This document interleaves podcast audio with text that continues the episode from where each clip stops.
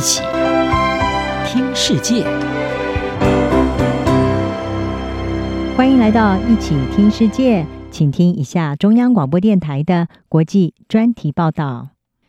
今天的国际专题要为您报道的是亚洲热浪席卷，考验再生能源供电能力。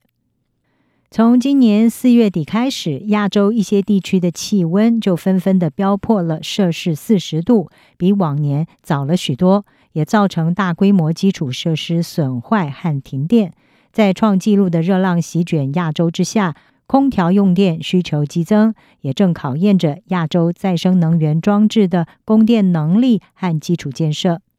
能源机构雷斯塔是表示，在中国，可再生能源占电力结构的一半以上。当局将备用燃煤和燃气发电厂置于待命状态，以满足需求和早期高温带来突然激增的电力需求。在印度，印度联邦电力部的官员是说，印度太阳能重镇拉吉斯坦省已经收到了早期预警。如果扩大使用再生能源，可能会面临许多技术性的挑战，而这些都凸显出了备援供电、输电系统升级，还有改革电费结构等这些配套措施的必要性。但是，要提高电网的可靠性，涉及昂贵的升级。国际知名能源咨询机构麦肯兹是预测。未来十年，亚太地区光是在输配电网络的改善上，就可能至少要花费两兆美元。而印度正在延长燃煤电厂的寿命，中国也正在建设新的燃煤电厂，以确保有足够的备用供应来满足更高的需求。在没有法规和政策改革配套的情况下，这些都可能会增加碳排放。法国能源供应商 ENGIE 旗下永续部门 ENGIE Impact，它的亚太区总经理班巴瓦勒他说：“热浪是某种恶性循环的开始，你正在制造气候变迁，导致对能源的更多需求，然后又再加剧了气候变迁。”能源与清洁空气研究中心的资深研究员米伟他指出。亚洲大部分国家缺乏鼓励每天只在几个高峰时段采用煤炭或者是天然气发电的电费结构，可能会促使电网营运商尽可能的经营化石燃料电厂。不像水利或者是天然气，太阳能和风力发电比较难预测和控制，没有办法回应突然的暴增或者是下滑的需求。米伟他表示，如果不引进适当的电费结构作为诱因，可能会导致采用再生能源的速度变慢。他说，监管机构必须要建立一个能够根据太阳能调节电压和频率的电网，这当然是一个挑战。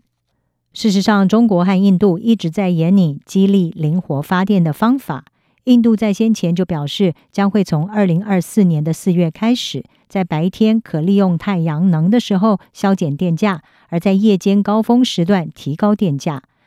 根据国际再生能源署的数据，二零二二年亚洲的绿色能源产能增加了有百分之十二，是主要地区当中成长最快的区域。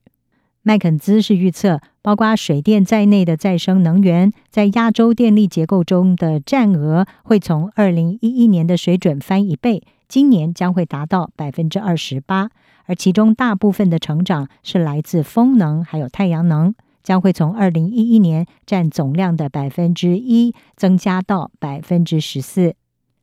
不过，阳光普照的印度拉吉斯坦省当局也发现，由于太阳能生产没有办法持续的本质，控制电压波动也变得越来越困难。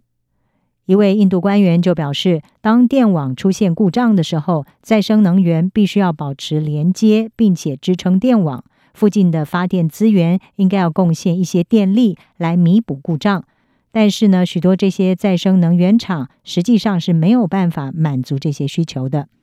而为了满足近来激增的需求，印度已经增加当地的煤炭产量，并且把库存提高到疫情以来的最高水准，同时延长紧急任务，让使用进口煤炭的发电厂最大限度的提高产量。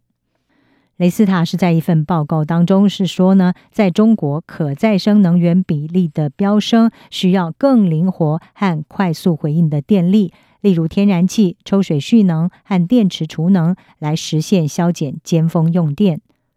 而最近，包括中国、马来西亚、印度、巴基斯坦还有孟加拉在内的亚洲许多地区，都因为极端高温而面临停电。越南方面则发生了警示事故。在最近的热浪当中，越南一半以上的装机容量变得不可用，而由于生产水力发电的大坝水位低，以及未能完全整合新安装的太阳能，导致停电。国际能源总署再生能源整合主管何维亚科西他说。越南的部分问题是在于太阳能农场建在远离最需要电力的地方，所以当发电地点和需求不匹配的时候，这将会给系统带来一些压力。今年一进入夏天，高温就已经席卷亚洲，而连欧美现在也无法幸免，使得人们必须要大开空调来解热。各国政府难以满足创纪录的电力需求，也正考验着亚洲还有全世界再生能源装置的供电能力和基础建设。专家担心，由于电网基建的升级进度缓慢，各国为了维持稳定的备援电力，恐怕会回头拥抱化石燃料，而这将会导致进一步暖化的恶性循环。以上专题由杨明娟编辑，还请播报。谢谢您的收听。